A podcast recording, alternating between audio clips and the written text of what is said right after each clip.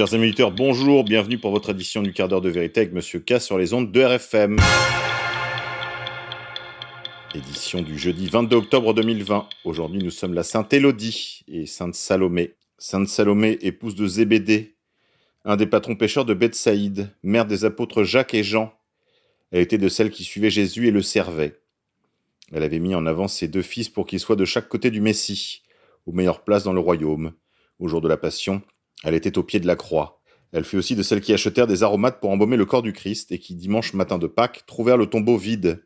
Elle cherchait peut-être la meilleure place pour ses enfants, quelle mère n'en ferait pas autant. Mais elle sut aussi venir à l'aube du matin de Pâques, alors que ses enfants n'y étaient point, et c'était pour Jésus. Retour des morts vivants. Pour François Fillon, la liberté d'expression concerne les caricatures de Mahomet, mais aussi la parole de Zemmour. Quatre jours après l'assassinat de l'enseignant qui avait montré des caricatures de Mahomet à ses élèves au collège, François Fillon a accordé une interview à l'Express dans laquelle il parle de la montée de l'islamisme et de la liberté d'expression en danger. Anarcho-sionisme et national-sionisme, alternance fonctionnelle.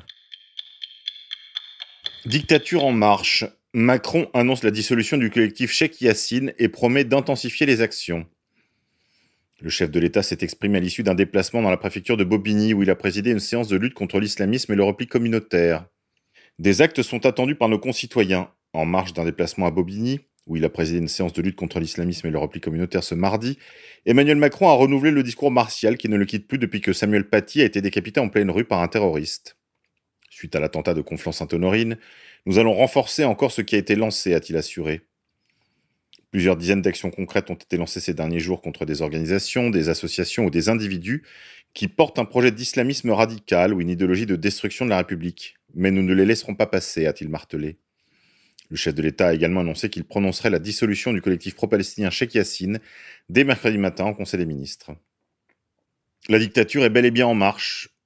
Dissolution sur lettre de cachet, violation des libertés d'association, de réunion, d'opinion, d'expression.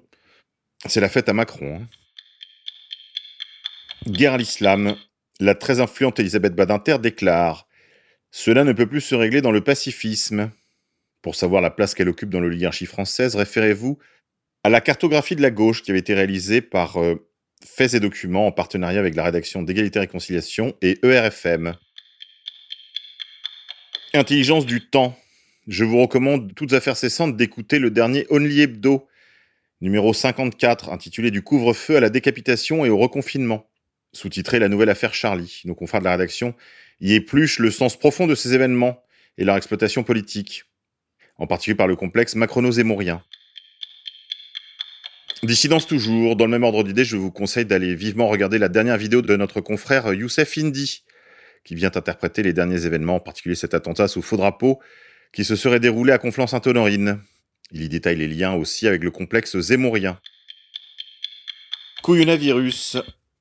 Les chiffres parlent. Si vous vous référez aux chiffres de l'INSEE concernant les taux de mortalité pour le premier trimestre de 2015 à 2020, vous avez une moyenne de 160 000 décès par an pour ce qui concerne les premiers trimestres. Premier trimestre 2015, 170 769 morts. Premier trimestre 2016, 157 705 morts. Premier trimestre 2017, 170 934 morts. Premier trimestre 2018, 172 340 morts.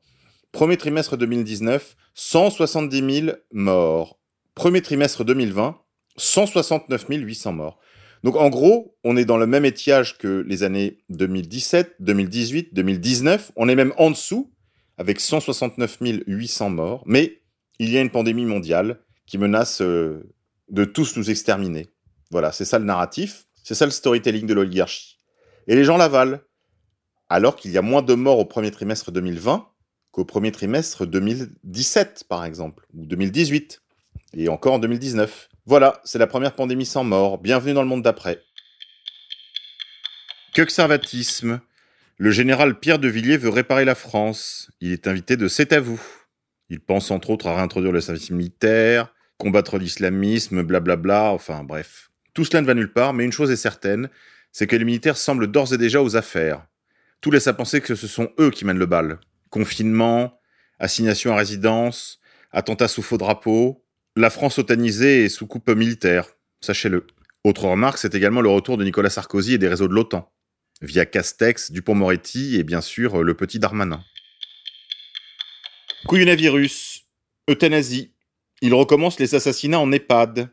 Le décret a été pris le jour de l'attentat sous faux drapeau de Conflans. Décret numéro 2020 1262 du 16 octobre 2020 prescrivant les mesures générales nécessaires pour faire face à l'épidémie de Covid-19 dans le cadre de l'état d'urgence sanitaire. Vous pouvez retrouver ça très facilement sur le site de Légifrance. Le docteur de l'épine s'en émeut d'ailleurs dans une vidéo que vous pouvez retrouver également sur YouTube. Coronavirus encore. Allez donc soutenir le docteur Perron sur sa page Facebook. Donnez-lui de la force. Facebook.com slash Christian-Perron-officiel 10 03 70 81 17 95 78 slash. International. Élection américaine. Le disque dur du fils Biden, Hunter Biden, fils de Joe Biden, promet d'être euh, caliente. Il contiendrait tout un tas de choses, de la pédocriminalité, mais aussi et surtout de la corruption avec les gaziers ukrainiens dont je vous ai déjà parlé à ce micro. Ça va être le feuilleton des semaines prochaines. Rumeur. On dit qu'on avancerait le couvre-feu à 19h et plus seulement 21h. Tenez-vous le pour dit. Rumeur encore, ça se précise, la date du 28 octobre euh, se préciserait pour un reconfinement, sinon généralisé, en tout cas ciblé, mais ciblé un peu partout quand même. Hein. Insolite. Donald Trump a rétrogradé Emmanuel Macron au rang de Premier ministre. J'aime beaucoup le Premier ministre Macron a lancé le président des États-Unis lors d'un meeting dans le Michigan. Bon allez, n'oubliez pas les hashtags, rejoignez-nous sur Twitter. Je vais essayer d'y revenir moi-même. Rejoignez les campagnes Zemmourgate, menées euh, d'une main de maître par euh, Youssef Indy. Et puis la campagne Masque Rouge, bien sûr, pour essayer de tenter de sortir de cette dictature sanitaire. Allez, sur cette euh, note optimiste, on se quitte en musique, comme à notre habitude. Aujourd'hui, je vous propose des cranberries zombies.